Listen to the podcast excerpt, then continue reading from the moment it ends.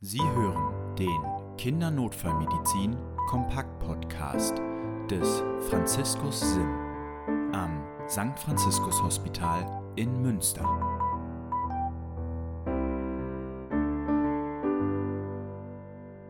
Herzlich willkommen zum Kindernotfallmedizin Kompakt Podcast. Mein Name ist Annika Rott. Mein Name ist Lennart Hützen. Und ich bin Christian Erker. Wie schön, dass wir hier drei wieder zusammensitzen. Christian, was machen wir heute?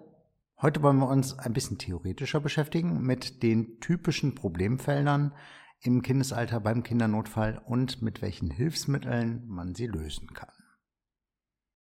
Ich denke mal, insbesondere da einem in der Notfallmedizin Kinder in allen möglichen Altersklassen begegnen können, gibt es eine ganze Reihe von Problemfeldern, auf die wir stoßen können, oder? Genau. Also es ist eine andere Situation als im Erwachsenenalter. Die sind immer alle ungefähr gleich groß und da haben wir für viele Sachen irgendwie einen Plan im Kopf.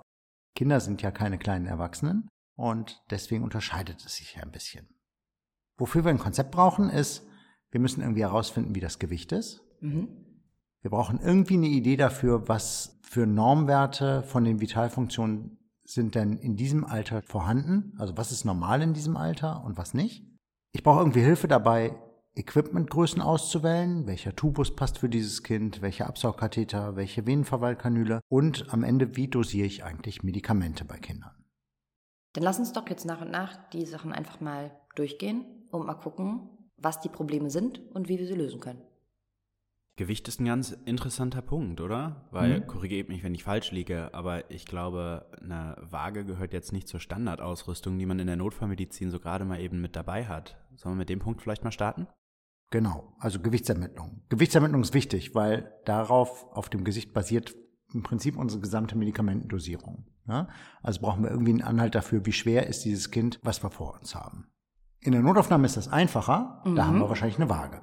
Ja, da funktioniert es eigentlich ganz gut. Ne? Auch wenn man kritisch kranke Kinder hat, kann man die trotzdem nochmal wiegen, eben um ein Gewicht zu haben, an dem man sich orientieren kann. Was ja auch funktioniert, ist eine zuverlässige Aussage von den Begleitpersonen, die dabei sind. Mhm. Gerade wenn die Kinder wirklich noch klein sind, erstes Lebensjahr, finden ja regelmäßig auch U-Untersuchungen statt, sodass die Eltern, Begleitpersonen eigentlich immer sehr gut informiert sind, wie schwer das Kind gerade ist. Genau, da kommt meistens eine ziemlich gute Aussage bei raus. Ähm, also ich sag mal, die meisten Eltern, die man dann fragt, werden wahrscheinlich antworten mit, oh, weiß ich jetzt gerade nicht, 10,2, 10,3 Kilo. Mhm. Aber das ist schon ziemlich nah am tatsächlichen Gewicht so und nicht, nicht um fünf Kilo daneben oder so. Ne? Und was machen wir präklinisch, wenn wir das nicht rauskriegen können? Also zuverlässige elterliche Angabe ist, äh, ist sicherlich das Beste, nur manchmal ist die entweder nicht zuverlässig oder die Eltern sind nicht da. Mhm. Was es dann als nächsten Schritt gibt, ist längenbasierte Hilfsmittel. Längenbasiert heißt, man misst das Kind im Liegen der Körpergröße nach und hat ein Tool, mit dem dann anhand von den Perzentilenkurven, die dahinterlegt sind, ein entsprechendes Normalgewicht ableiten. Jetzt gibt's blöderweise ja Kinder derselben Länge, die entweder ein bisschen dicker oder ein bisschen dünner sind. Also wenn wir uns das Einschulungsfoto von meiner Tochter angucken, die sind alle ungefähr gleich groß, aber die wiegen sicherlich deutlich unterschiedlich. So. ja. ja. Ist in den letzten ERC-Guidelines auch ganz schön ein Statement zugekommen, dass das am besten Habitus-adaptiert passiert. Was bedeutet jetzt Habitus-adaptiert? Also dem der Körperstatur angepasst. Mhm. Wir messen ja letztendlich die Länge von dem Kind und dann brauchen wir einmal ein Idealgewicht, also wie viel die meisten Kinder oder der Mittelmaß der Kinder dieser Länge wiegt aber auch wie ein gleich großes, besonders dünnes oder ein gleich großes, besonders dickes Kind wiegt. Mhm. Da kommen durchaus unterschiedliche Werte dran. Also da gibt es die Empfehlung, das Habitus adaptiert zu machen. Und wenn wir das nicht haben, dann gibt es noch als letzte Rückfallebene letztendlich Formeln. Formeln sind immer viel zitiert, sind, stehen in jedem Buch drin. Könnt ihr euch Formeln merken? Wer weiß die ERC-Formel auswendig? Das ist ein bisschen, bisschen Suggestivfrage, ne? Ja. Ja, und insbesondere in, in Notfallsituationen ja auch immer ein bisschen kritisch. Genau, das ist ein grundsätzliches Problem mit Formeln. Ne? Die kriegt man alle in einer Stresssituation nachts um drei im Regen bei schreienden Eltern irgendwie nicht so richtig wieder erinnert. Es gibt diese ERC-Formel, die zumindest wissenschaftlich betrachtet irgendwie auch nur so mäßig gut das Gewicht schätzt. Ich habe davon selber mal eine entwickelt, die Habitus adaptiert ist. Auch die ist aber, ich sag mal, wenig präzise. Das heißt jetzt, was heißt wenig präzise, ne? Also was passiert, wenn wir diese Formeln anwenden? Wir haben irgendwie eine große Range. Äh, die bezieht sich ja immer aufs Alter. Mhm. Das heißt, die sind für die Situation entwickelt. Ein Kind liegt alleine auf einer Straße ohne begleitendes Elternteil, okay. kann noch mit uns reden. Das wird uns nicht sagen können, wie schwer es ist, aber die meisten Kinder können sagen, wie alt sie sind. Mhm. Ja? Und wenn das Kind dann sagt, ich bin vier Jahre alt, dann rechnen wir das nach dieser Formel, also Alter in Jahren plus vier. Vier plus vier sind acht, mal zwei sind 16. Mhm. Dann haben wir ein ungefähres Schätzgewicht von 16 Kilo. Ah, ja. So wird es ungefähr funktionieren. Aber es gibt natürlich vierjährige Kinder in klein, in groß, in dick und in dünn. Und deswegen ist das Schätzgewicht, was wir mit der Formel da ermitteln, halt ziemlicher Streubreite. Ja. Genau.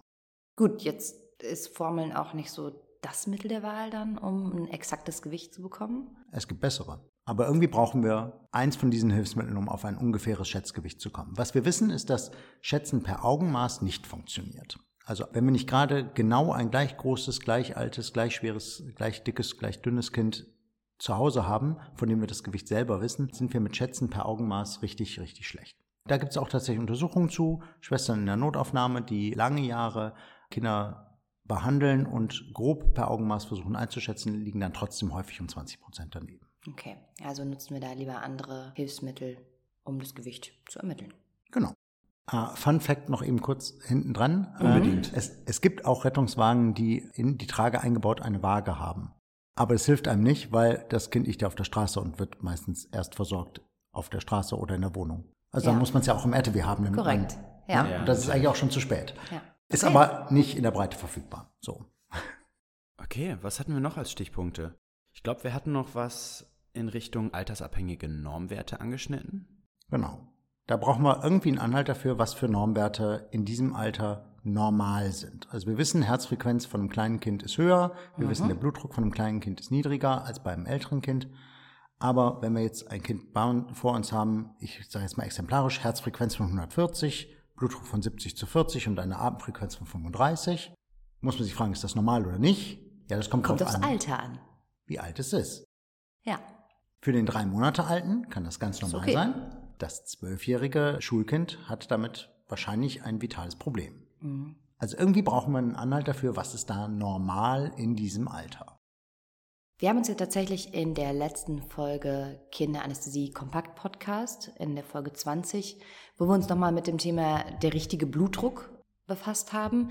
Da haben wir schon drüber gesprochen. Ne? Und da haben wir auch irgendwie schon festgestellt, dass auch da Formeln schwierig sind und man besser mit Tabellen oder noch besser auch da mit Perzentilen arbeiten kann.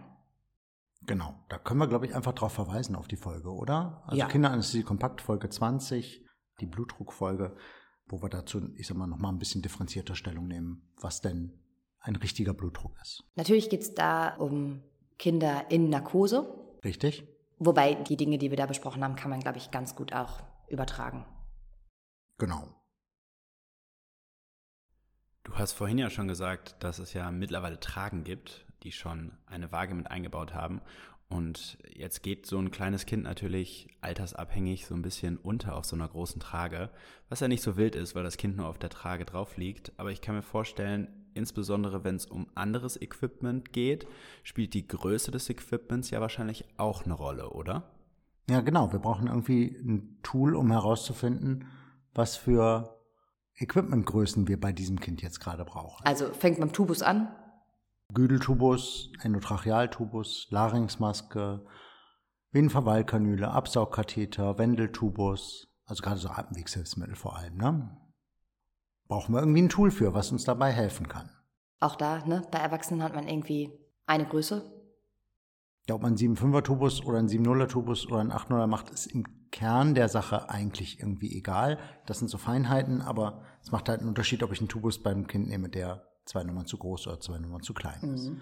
Da wäre es schon gut, wenn man da irgendwie was Passendes nimmt. Wie kriegen wir das hin?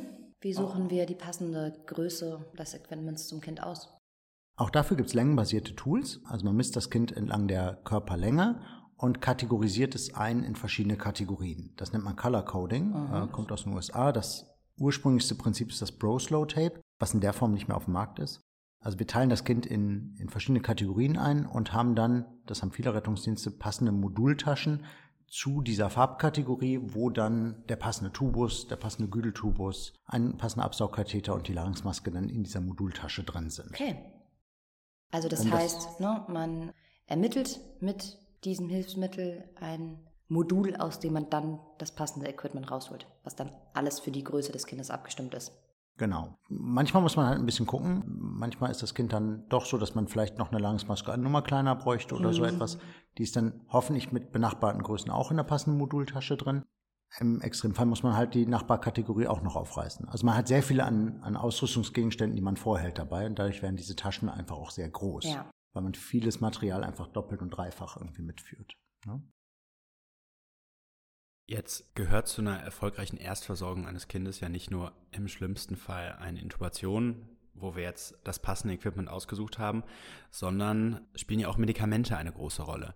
Wir haben das Gewicht ja vorhin schon ermittelt oder die Gewichtsermittlung angesprochen. Wie sieht das jetzt aus mit der Medikamentendosierung in einem solchen Fall? Also Medikamentendosierung bei Kindern ist ja, ist ein kognitiv total herausforderndes Thema, muss man sagen. Und da müssen wir gucken, in was für eine Situation wir gerade sind. Ich meine, das ist ja eine, eine hochkomplexe Situation, in der wir gerade versuchen, etwas sehr Schwieriges zu machen, nämlich einen Dreisatz im Kopf zu rechnen. Mhm. Also was wir ja haben, ist, wir haben eine Ampulle, da ist eine Medikamentendosierung drin in Milligramm pro Milliliter. Wir haben ein Gewicht vom Kind in Kilogramm und wir haben eine Dosis, die wir gerne geben möchten, in Milligramm pro Kilogramm. Und das müssen wir umrechnen in eine Dosis, in eine zu applizierende Menge in Millilitern. Das klappt hier an einem Donnerstag um 12 Uhr irgendwie ganz gut, aber es klappt natürlich nicht in einer Stresssituation nachts um drei im Regen mit schreienden Eltern im Hintergrund und einem insgesamt gestressten Team. Das ist Dreisatz und also das haben wir alle schon mal irgendwann gemacht in der Schule, aber halt in einer Situation, in der wir irgendwie gut und in Ruhe rechnen konnten. Und wenn wir uns jetzt vorstellen, das Ganze auch noch für drei oder vier Medikamente gleichzeitig zu machen und eventuell dann auf einen Wert zu kommen, mit dem wir klinisch nicht gut handeln können, sondern den wir nochmal verdünnen müssen, dann fangen wir mit der Rechnung wieder von vorne an. Also klar ist, wir brauchen irgendwie ein Tool, irgendein Hilfsmittel, das uns bei Medikamentendosierung helfen kann. Und man kennt die Situation, dann werden erstmal die Büchlein rausgeholt und es wird nachgeschlagen. Also irgendwie ein Medikamentenbuch Ja. oder Tabellen.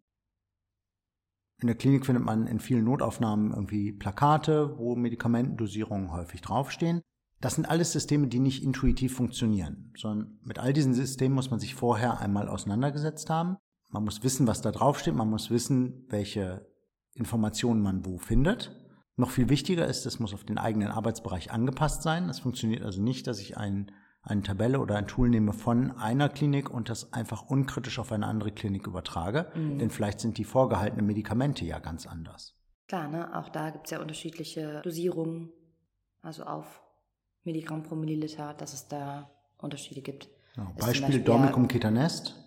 Ne? Wenn man sagt einfach Dormicum ketanest, Midazolam, also genau. Das sind, du hast recht, Ja. Wirkstoffname, Midazolam und Ketamin oder Esketamin. Da gibt es alleine 21 verschiedene Kombinationsmöglichkeiten von Ampullen. ja, Konzentrationen auf dem deutschen Markt. Also das kann man nicht unkritisch verwenden, sondern das muss auf den eigenen Arbeitsbereich passend sein und auch so sein, dass, dass genau die Ampullenvorhaltung da reflektiert ist. Da muss man sich fragen, ob denn alle Situationen abgedeckt sind davon. Also vielleicht habe ich ein System, wo kardiopulmonale Reanimation drin abgebildet ist, aber ich brauche jetzt gerade auch Medikamente für einen Bronchospasmus oder für eine allergische Reaktion. Also es sind ja auch seltene Situationen, in denen man dann manchmal da steht und auf einmal eine Antwort braucht, welche Medikamente man wie dosiert. dosiert und auch aufzieht, ne? Weil das sind halt auch so Situationen oder besondere Situationen und Medikamente, die zieht man nicht alltäglich auf. Und da muss man sich auch dann erstmal fragen, so, ja, wie funktioniert das Ganze nochmal? Mhm. Und Christian, du hast gerade schon gesagt, das ist genau dein Thema und da wollen wir auch nicht lange um heißen Brei rumreden, weil die, die dich kennen, die wissen auch, dass du dich damit befasst.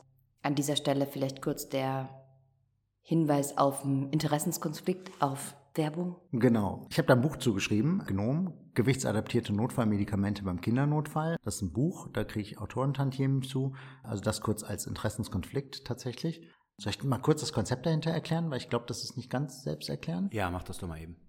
Also das ist ein Buch, wo alle Notfallmedikamente drinstehen und zu jedem Medikament gibt es eine Seite und da ist eine Verdünnungsanleitung drauf angegeben. Wir verlinken das vielleicht kurz in den Shownotes, ne? Können wir nicht schon uns dass reinnehmen, man sich klar. angucken kann. Gibt es auch so Beispielseiten davon. Und die Idee ist folgende dabei, dass Wenn man jedes Medikament so verdünnt, wie es da auf der Anleitung steht, dann resultiert bei jedem Medikament immer die gleiche Menge als Einstiegsdosis. Immer 0,1 Milliliter pro Kilogramm Körpergewicht.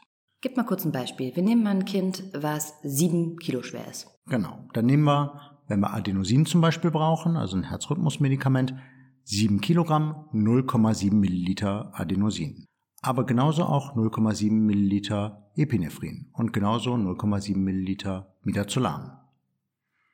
Oder wir behandeln den Bronchospasmus mit Reproterol. Wie viel nehmen wir beim 7-Kilo-Kind? 0,7 Milliliter. Genau. Also man hat am Ende immer dieselbe Menge an Medikament, die man gibt und eliminiert dadurch halt Kopfrechenschritte in der Situation der Applikation, wenn man es so aufzieht, wie es da drin steht. Und wenn man genau das beachtet beim Aufziehen, dann hat man es eben leichter beim Applizieren, sodass man dann wirklich 0,1 Milliliter pro Kilogramm Körpergewicht für jedes Medikament applizieren kann. Genau. Das macht es dann einfach.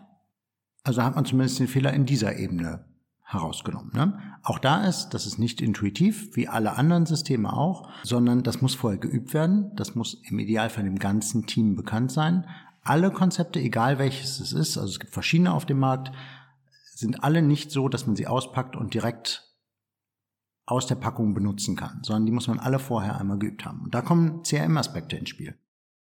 CRM-Aspekte sagst du jetzt so, also Teamfaktoren, ne? Mhm. Ähm, gerade bei der Medikamentenapplikation ganz klar Closed Loop, ne? Also geschlossene Kommunikation. Du sagst mir, was du gerne verabreichen möchtest. Ich ziehe es auf und gebe dir eine Rückmeldung über das, was ich da aufgezogen habe. Genau, das kann man einfach, muss man einfach im Alltag leben so. Ne? Mhm. Ähm, genau, es gibt da eine Leitlinie zu, Medikamentensicherheit in der Kinderanästhesie und Medikamentensicherheit in der Kindernotfallmedizin. Da gibt es auch ganz viele Tipps und Verfahrensanleitungen, wie man mit solchen Situationen umgehen kann. Ich glaube, wir sind am Ende der Folge, ne? Wir haben einen groben Überblick. Sollen wir den Inhalt der Folge nochmal einmal ganz kurz und prägnant zusammenfassen? Wenn du Lust hast. Gerne, gerne. Also, es gibt verschiedene Problemfelder, auf die wir in der pädiatrischen Notfallmedizin stoßen und dementsprechend natürlich auch Hilfsmittel, mit denen wir diesen Problemfeldern begegnen können. Das erste ist die Gewichtsermittlung, die immer ein Problem darstellt, weil jedes Kind natürlich ein anderes Gewicht hat und wie vorhin schon gesagt, eigentlich das Beste, was man machen kann in diesem Fall, ist, wenn möglich, das Kind einfach zu wiegen. Ist dies präklinisch nicht möglich, können wir die Eltern fragen. Ist dies auch nicht möglich, müssen wir auf längenbasierte und habitusadaptierte Maßnahmen zurückgreifen und im Notfall verwenden wir eine altersabhängige Formel. Dann haben wir abhängige Normwerte, wo wir einfach mal freundlicherweise auf die vorangegangene Folge 20 verweisen. Das Equipment ist entscheidend. Hierfür gibt es meistens ein Color Coding was das Equipment für verschiedene Altersgruppen bzw. Größen kodiert und einteilt und somit benutzbar macht. Und als letzten großen Punkt einmal die Medikamentendosierung, die natürlich gewichtsabhängig ist und insbesondere in Notfallsituationen mal deutlich kompliziert werden kann. Und da gibt's verschiedene Hilfsmittel oder Konzepte, um die Medikamentendosierung zu vereinheitlichen und auf Notfallsituationen abzustimmen. Diese müssen aber vorher schon geübt bzw. vorher betrachtet werden und als ein exemplarisches Beispiel haben wir hier einmal das GNOME-Konzept erläutert. Wichtig sind Teamaspekte, aktives CRM, Closed Loop Communication. Auf allen Ebenen können Fehler entstehen, bei der Verdünnung, beim Berechnen der Dosis, beim Applizieren. Es ist wichtig, dass man sich dieser Fehler, dieses Fehlerpotenzials bewusst ist. Ja. Und auch auf diesen verschiedenen Ebenen, ne? Mhm. Also. Und ähm, Maßnahmen implementiert, um das irgendwie systematisch anzugehen. Kein System ist unabhängig validiert und geprüft. Man sollte im eigenen Arbeitsbereich einmal gucken, gibt es da ein funktionierendes System, was eine Lösung hat für all diese Probleme, also Gewicht, Normwerte, Equipment, Medikamentendosierung. Und wenn man das nicht hat, entsprechend eins etablieren. Wir hoffen, euch hat die Folge gefallen. Wenn das so ist, dann lasst uns gerne eine Bewertung da und abonniert uns. Wir möchten gerne mit euch in den Austausch kommen, deswegen könnt ihr uns auch eine Mail schreiben an podcast.sfh-münster.de. Wenn ihr noch Wünsche habt, Fragen oder Anregungen, schreibt uns einfach. Bis zum nächsten Mal.